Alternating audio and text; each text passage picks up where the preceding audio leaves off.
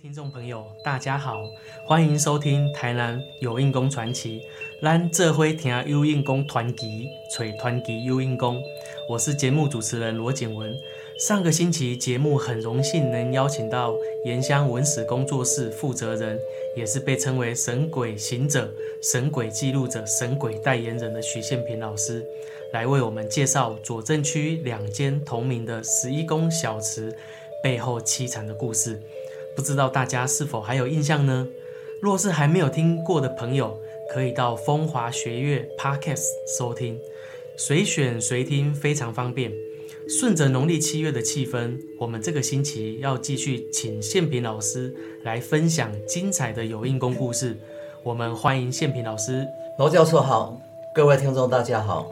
宪平老师好，请问老师今天要介绍台南哪里的有印功故事呢？今天呢，我来讲一个铁口直断的有印功的故事。那么这个故事呢，发生在归仁区七甲里的孝顺宫小祠。孝顺宫小祠的主事神明呢，叫做佑敏千岁。他呢是分灵自归仁区七甲里南坛万岁庙啊小祠，由黄茂恩先生创建，并担任供主。孝顺宫小祠的婚礼及创建呢，是一件呢精彩的乡野传奇。有印宫庙竟然有分灵，这很值得大家竖起耳朵来听听看。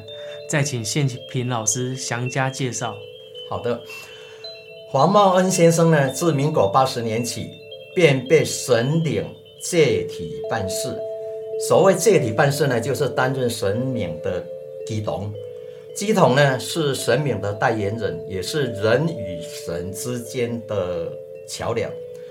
每当神灵呢要降价之前，黄茂恩呢就会全身抖动不已。等到神灵降价之后呢，黄茂恩就会陷入无自我意识的状态，就忘了我是谁了。等到事情办好后呢，神灵退价，黄茂恩呢整个脑袋里面是一片的空白。想不起说了什么话啊，做了什么事。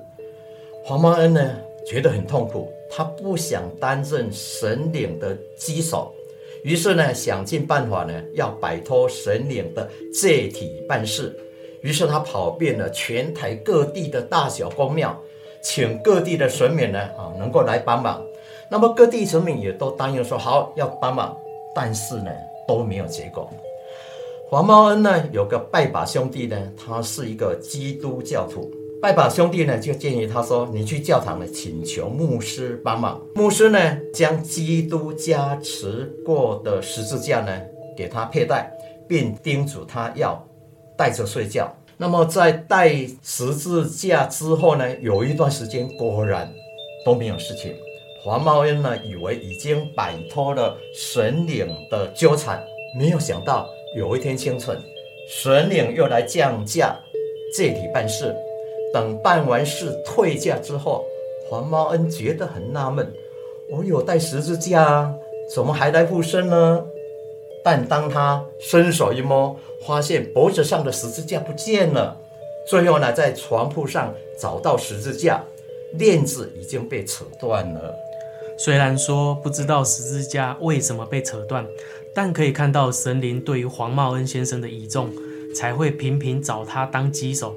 后来黄先生是怎么处理的呢？好，民国八十三年，黄茂恩呢听说嘉里区祖龙庙的赵圣帝君非常灵感，于是呢去祖龙庙呢永昌宫请求赵圣帝君帮忙。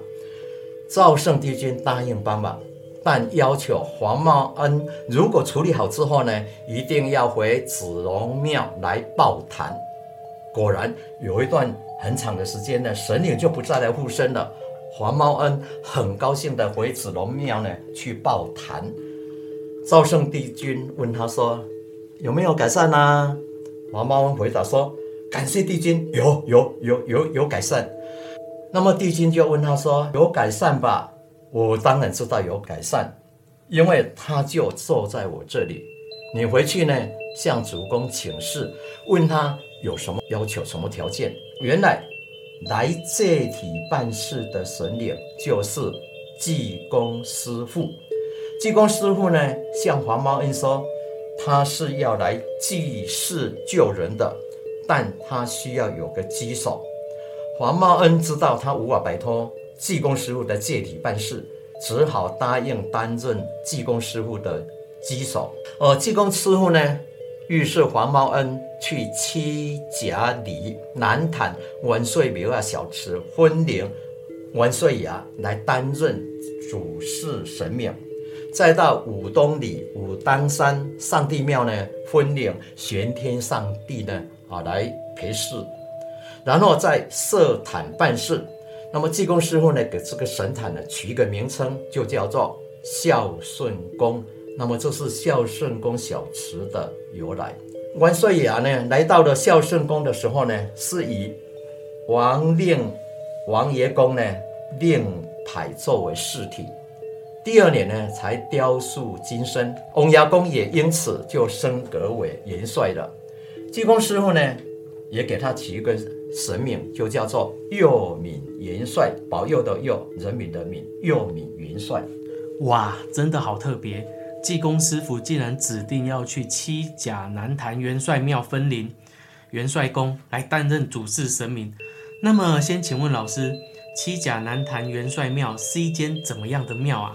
七甲南坛元帅庙呢，它是间有用公庙，它创建于清光绪年间。它坐落在归仁区七甲里南坦社外的蒙阿卫。蒙阿卫呢，它就是一个乱葬岗。日治时期呢，日本人要在蒙阿卫呢兴建海军飞行场，元帅庙呢就被迫迁建南坦社西的皮潭边。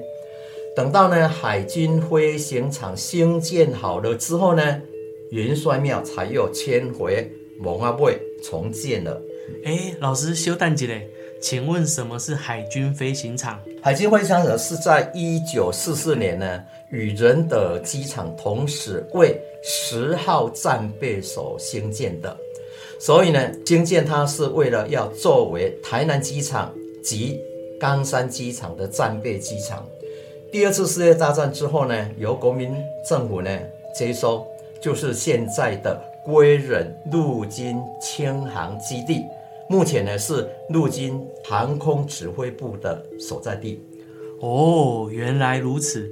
那再请老师继续介绍元帅庙后来的发展。好，民国六十年，国军扩建陆军轻航基地，元帅庙第二次被迫迁建到南坛社西。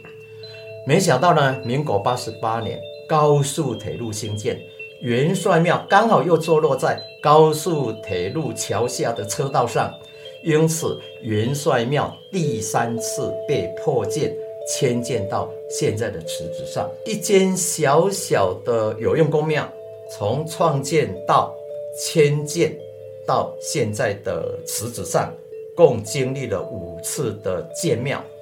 其中三次呢，是因为国家重要建设而被迫迁建，这在全台有用公庙呢，应该是非常的罕见的。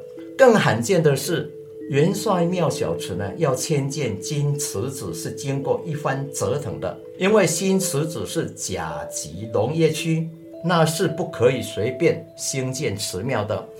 七甲的地方耆老，于是就向前台南县政府呢去呈请说。万岁庙啊，小池的迁建是被配合政府的重大建设，所以建物呢应该要有万岁庙啊，小池呢一个起庙的地方。那么经过多方的一个沟通呢，最后前台南县政府呢才将这一笔农地呢把它变更为建地。那么当时呢元帅庙小池坐落在高铁的池地被征收的时候呢。政府有发给他一笔土地征收费，那么再加上庄人的集资，才买下现在的这个池子的土地来重建万岁米二小池。还有一件事值得一谈，那就是七股南坛聚落呢是以郭姓为大宗，那么郭姓家族呢，他们共同奉祀的神明呢是狄武千岁。但是迪户千水从来没有盖过庙，一百多年来都是用把杯的方式呢来产生楼柱来轮饰迪户千水，直到民国九十五年呢，万岁庙小池重建之后，才在万岁庙小池后面盖大庙来服侍迪户千水。那庙名呢叫南坛龙潭宫。就一般而言呢。我们经常看到的情形，就是讲小庙啊是依附大庙来兴建，但是归仁七甲的南坛龙潭宫呢，却是大庙依附小庙啊来兴建，这应该也是有因公信仰的一页传奇吧。小庙大故事，透过老师的介绍，我们才知道原来七甲南坛元帅庙竟搬了五次家，而且三次都与重大交通建设有关。光是从这个角度来看，南坛元帅庙可以说是国家级的有印宫。我想这个传奇应该很难再被打破了。接下来再请老师继续介绍分灵之后孝顺宫的佑明元帅和济公师傅的灵验故事。好的，下面我要讲的佑明元帅和济公师傅的灵验故事呢，相当不可思议。民国九十二年呢，有一位陈姓上校旅长。因为他没有站在将军缺，依规定呢，他要办理退伍。有一天呢，他来孝顺宫呢，来请示佑敏元帅说：“啊，我要退伍了。那我退伍之后呢，我应该要从事什么行业比较好？”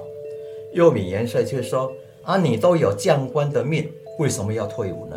丞相上校旅长一听惊住了，但立刻回过神来呢，他请示道说：“那我该如何做呢？”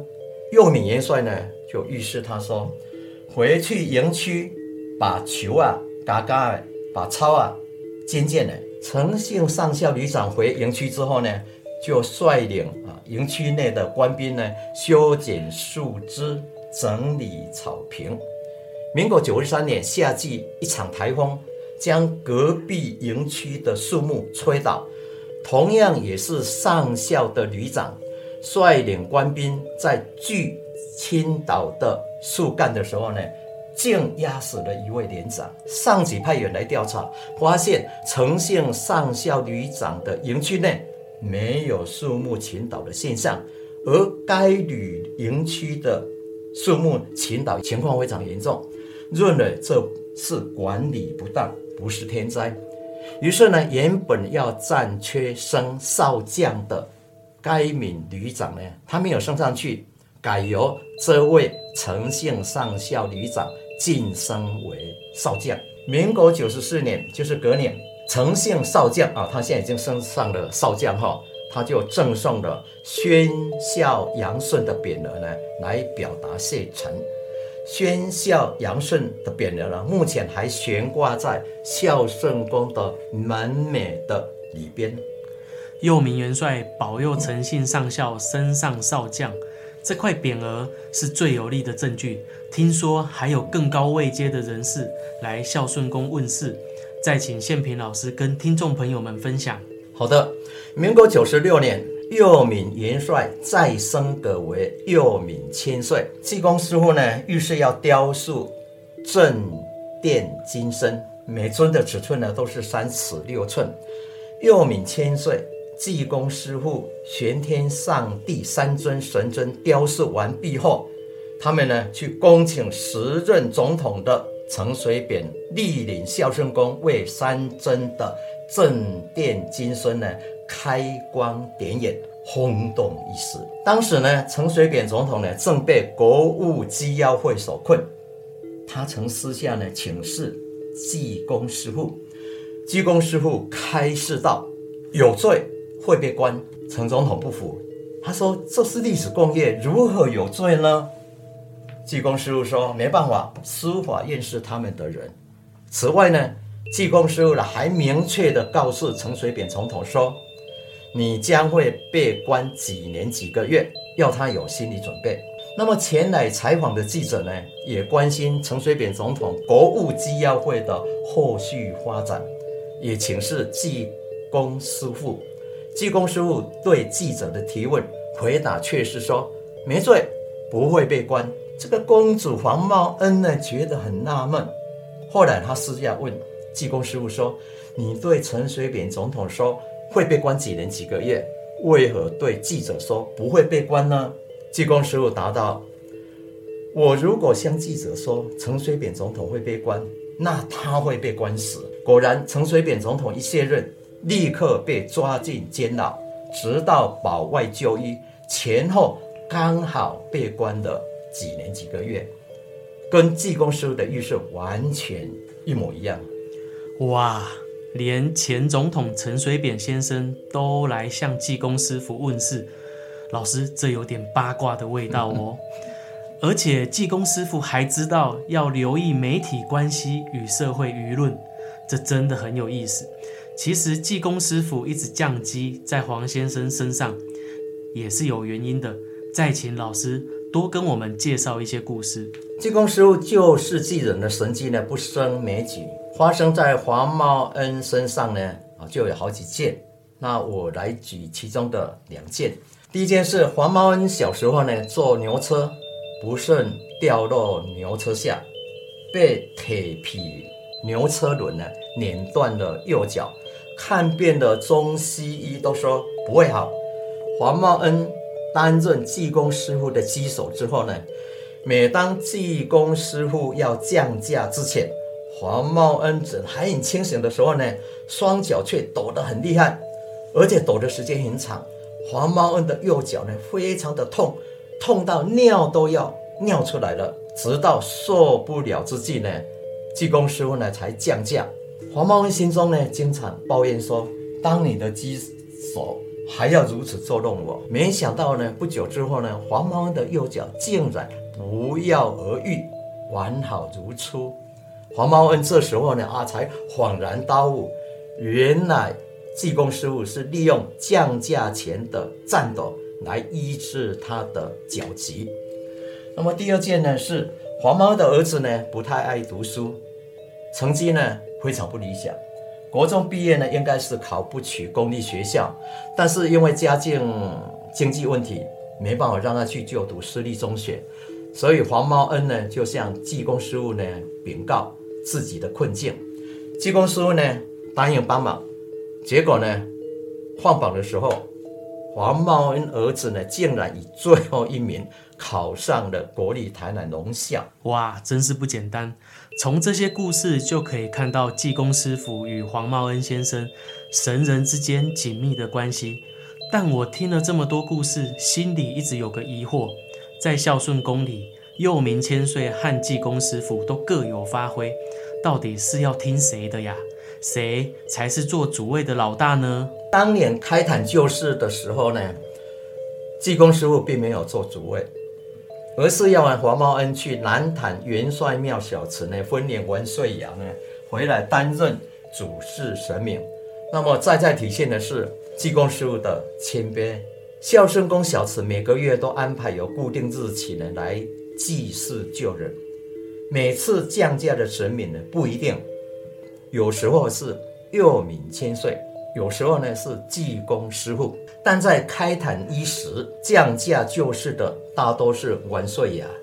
这是济公师傅呢要让万岁爷呢多历练，借有灵感事件呢来提升神格，所以呢万岁爷升格为佑敏元帅，并且很快的再升格为佑敏千岁。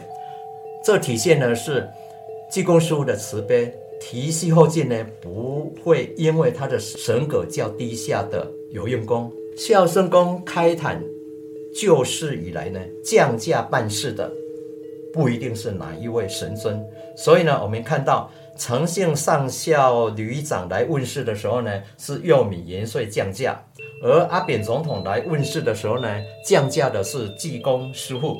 不管是佑米千岁、济公师傅，还是玄天上帝。他们说的都算数哦，原来如此，众神相互协助、相互支援，一同解决人世间生活上的各种困难，因此也产生了非常多的神奇故事，让我们见识到台湾民间信仰丰富活泼的一面。非常感谢宪平老师今天所带来的精彩内容。